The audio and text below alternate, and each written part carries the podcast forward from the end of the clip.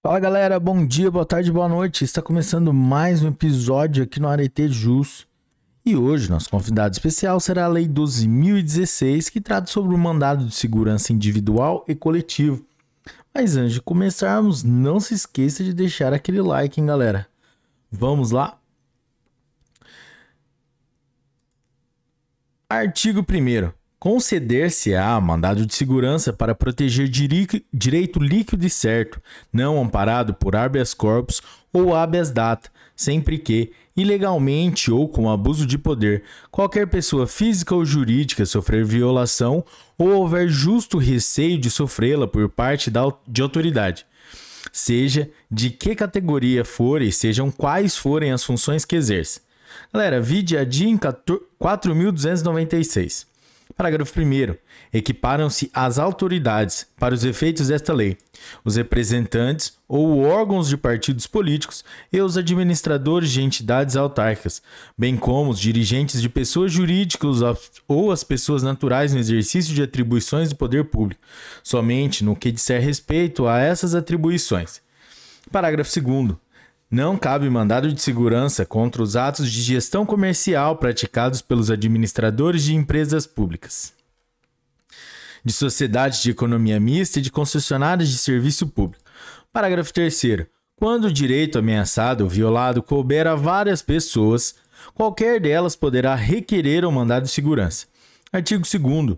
Considerar-se-á federal a autoridade coatora se as consequências de ordem patrimonial do ato contra o qual se requer o mandado houverem de ser suportadas pela União ou entidade por ela controlada. Artigo 3. O titular de direito líquido e certo decorrente de direito, em condições idênticas de terceiro poderá impetrar mandado de segurança a favor do direito originário, se o seu titular não o fizer, no prazo de 30 dias, quando notificado judicialmente. Parágrafo único. O exercício do direito previsto no caput deste artigo submete-se ao prazo fixado no artigo 23 desta lei, contado da notificação.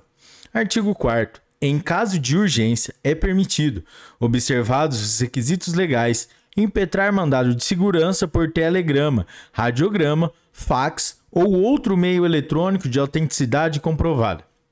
Parágrafo 1. Poderá o juiz, em caso de urgência, notificar a autoridade por telegrama, radiograma ou outro meio que assegure a autenticidade do documento e a imediata ciência pela autoridade. Parágrafo 2. O texto original da petição deverá ser apresentado nos cinco dias úteis seguintes Parágrafo 3. Para os fins desse artigo, em se tratando de documento eletrônico, serão observadas as regras da Infraestrutura de Chaves Públicas Brasileira, ICP Brasil.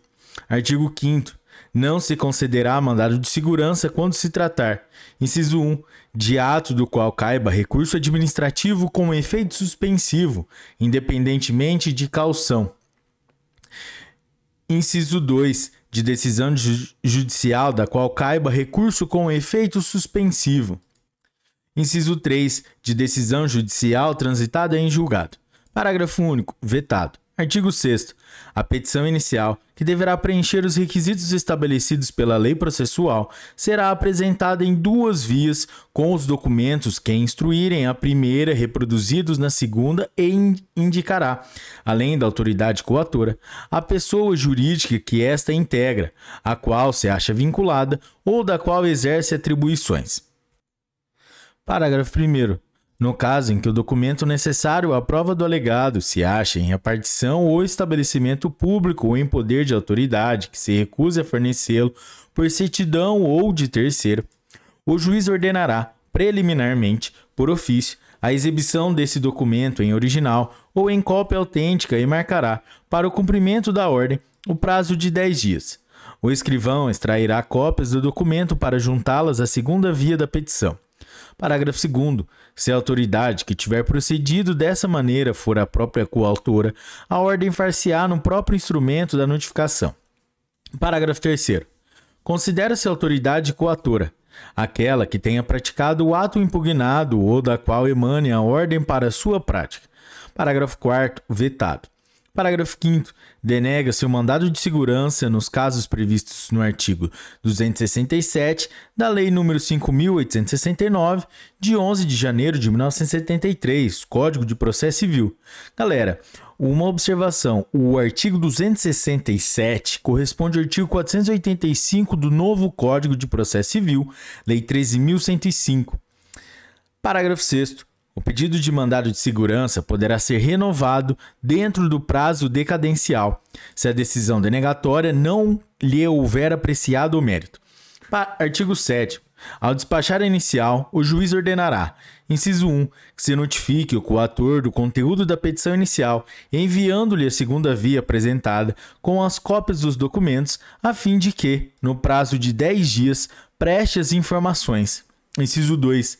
Que se dê ciência do feito ao órgão de representação judicial da pessoa jurídica interessada, enviando-lhe cópia da inicial sem documentos, para que, querendo, ingresse no feito. Inciso 3.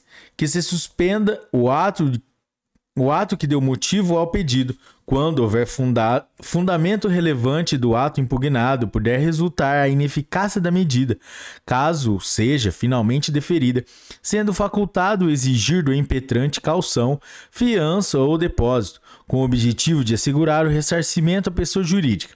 Galera, vide a DIN número 4296.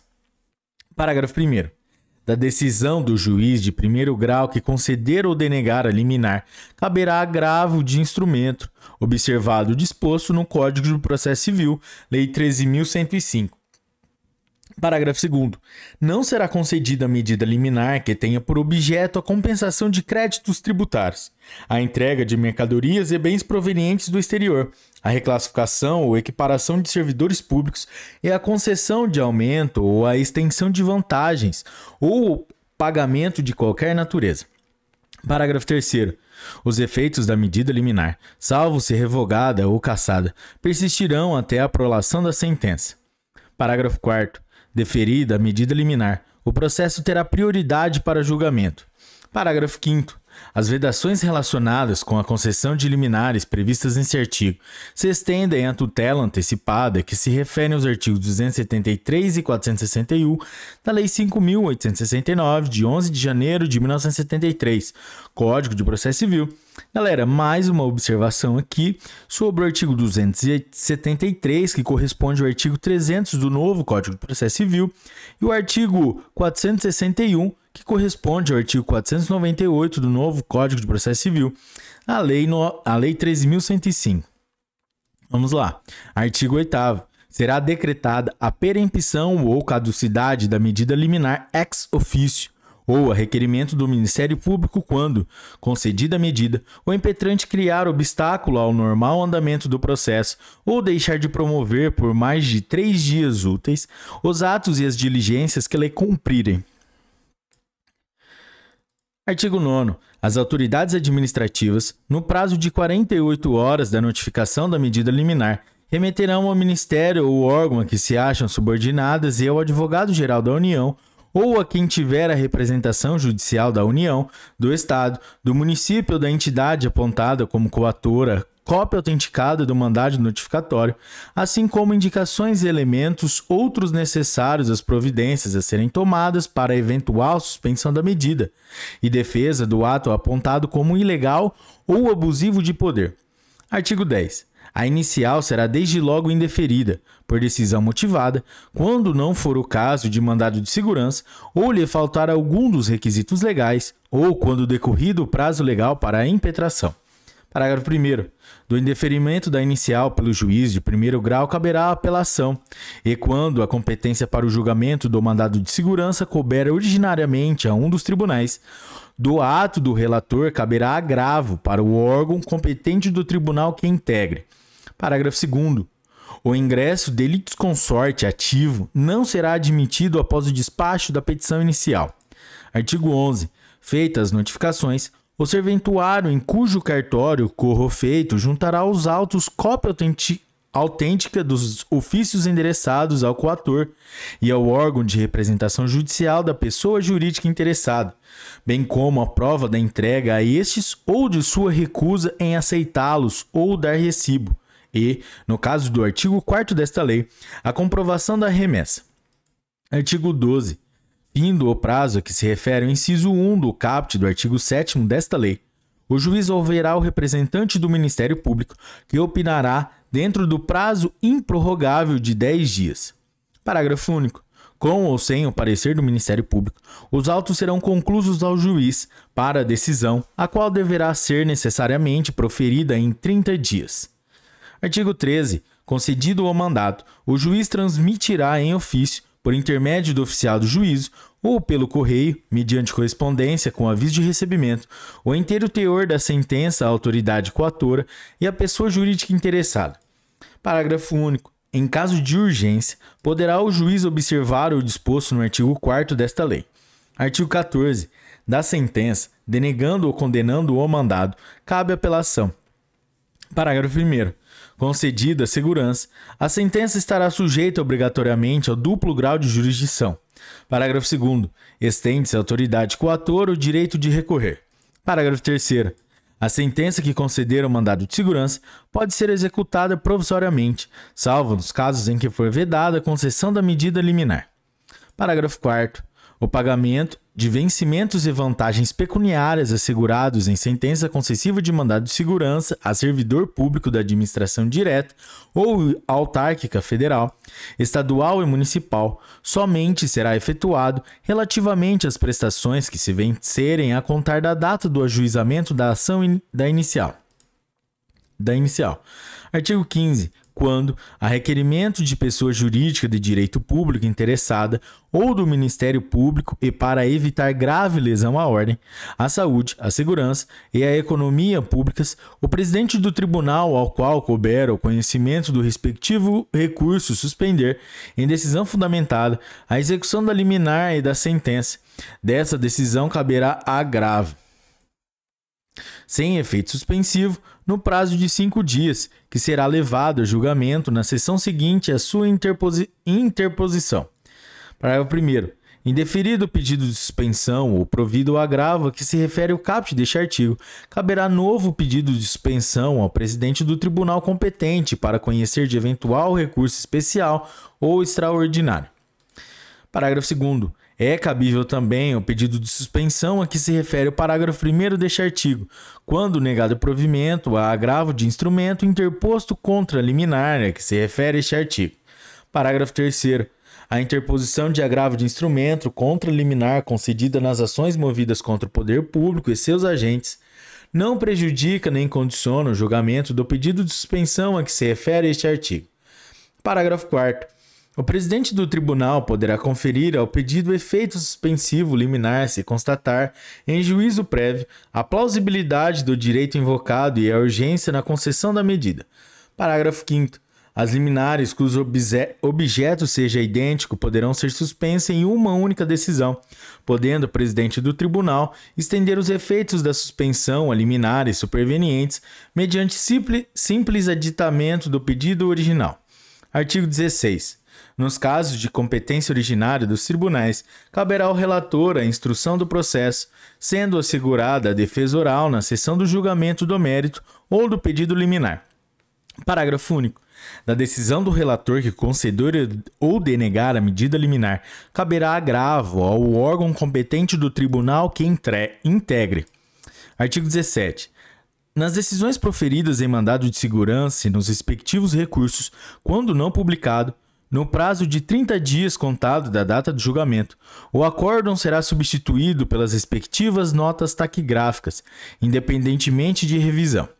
Artigo 18. Das decisões em mandado de segurança proferidas em única instância pelos tribunais, cabe recurso especial e extraordinário, nos casos legalmente previstos, e recurso ordinário, quando a ordem for denegada. Artigo 19. A sentença ou acórdão que denegar o mandado de segurança sem decidir o mérito, não impedirá que o recorrente, por ação própria, pleiteie os seus direitos e os respectivos efeitos patrimoniais. Artigo 20. Os processos de mandado de segurança e os respectivos recursos terão prioridade sobre todos os atos ju judiciais, salvo habeas corpus. Parágrafo 1. na instância superior, deverão ser levados a julgamento na primeira sessão que se seguir a data em que forem conclusos ao relator. Parágrafo 2 o prazo para a conclusão dos autos não poderá exceder a cinco dias. Artigo 21. O mandado de segurança coletivo pode ser impetrado por partido político com representação no Congresso Nacional, na defesa de seus interesses legítimos relativos a seus integrantes ou a finalidade partidária, ou por organização sindical, entidade de classe ou associação legalmente constituída e em funcionamento há pelo menos um ano em defesa de direitos líquidos e certos da totalidade ou de parte dos seus membros ou associados, na forma dos seus estatutos e desde que pertinentes às suas finalidades, dispensada para tanto autorização especial. Parágrafo único. Os direitos protegidos pelo mandado de segurança coletivo podem ser: inciso 1, coletivos, assim entendidos para efeitos desta lei os transindividuais de natureza indivisível de que seja titular grupo ou categoria de pessoas ligadas entre si ou com a parte contrária por uma relação jurídica básica. Inciso 2. Individuais ou homogêneos. individuais homogêneos, assim entendidos, para efeito desta lei, os decorrentes de origem comum e da atividade ou situação específica da totalidade ou de parte dos associados ou membros do impetrante. Artigo 22. No mandado de segurança coletivo, a sentença fará coisa julgada limitadamente aos membros do grupo ou categoria substituídos pelo impetrante. Galera, vide a DIN 4296. Parágrafo 1. O mandado de segurança coletivo não induz litispendência para as ações individuais, mas os efeitos da coisa julgada não beneficiarão o impetrante a título individual, se não requerer a desistência do seu mandado de segurança no prazo de 30 dias, a contar da ciência comprovada da impetração da segurança coletiva. Parágrafo 2. No mandado de segurança coletivo, a liminar só poderá ser concedida após a audiência do representante judicial da pessoa jurídica de direito público, que deverá se pronunciar no prazo de 72 horas. Galera, vide a DIN número 4296. Artigo 23. O direito de requerer mandado de segurança extinguir-se-á decorridos 120 dias contados da ciência pelo interessado do ato impugnado. Galera, vide a DIN número 4296. Galera, artigo 24. Aplica o seu mandado de segurança os artigos 46 a 49 da Lei 5.869, de 11 de janeiro de 1973, o Código de Processo Civil. Galera, uma observação aqui. O artigo 46 a 49 do CPC de 1973 corresponde aos artigos 113 do novo Código de Processo Civil, Lei 13.105. Artigo 25. Não cabem, no processo de mandado de segurança, a interposição de embargos infringentes e a condenação ao pagamento de honorários advocatícios, sem prejuízo da aplicação de sanções no caso de litigância de má-fé. Vide a DIN, número 4.296. Artigo 26. Constitui crime de desobediência nos termos do artigo 330 do Decreto-Lei 2848, de 7 de dezembro de 1940, o não cumprimento das decisões proferidas em mandado de segurança, sem prejuízo das sanções administrativas e da aplicação da Lei nº 1079, de 10 de abril de 1950, quando cabíveis. Artigo 27. Os regimentos dos tribunais, e não quer couber, as leis de organização judiciária deverão ser adaptados às disposições desta lei no prazo de 180 dias, contado da sua publicação. Galera, artigo 28.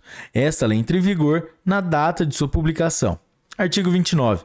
Revogam-se as leis 1533, de 31 de dezembro de 1951, Lei 4.166, de 4 de dezembro de 1992, Lei 4.348, de 26 de junho de 1964, Lei 5.021, de 9 de junho de 1966, o artigo 3 da Lei 6014, de 7 de dezembro de 1973, o artigo 1 da Lei 6071, de 3 de julho de 1974, o artigo 12 da Lei 6.978, de 19 de janeiro de 1982, e o artigo 2 da Lei 9.259, de 9 de janeiro de 1996 Galera, é isso aí. Essa foi a lei de mandado de segurança.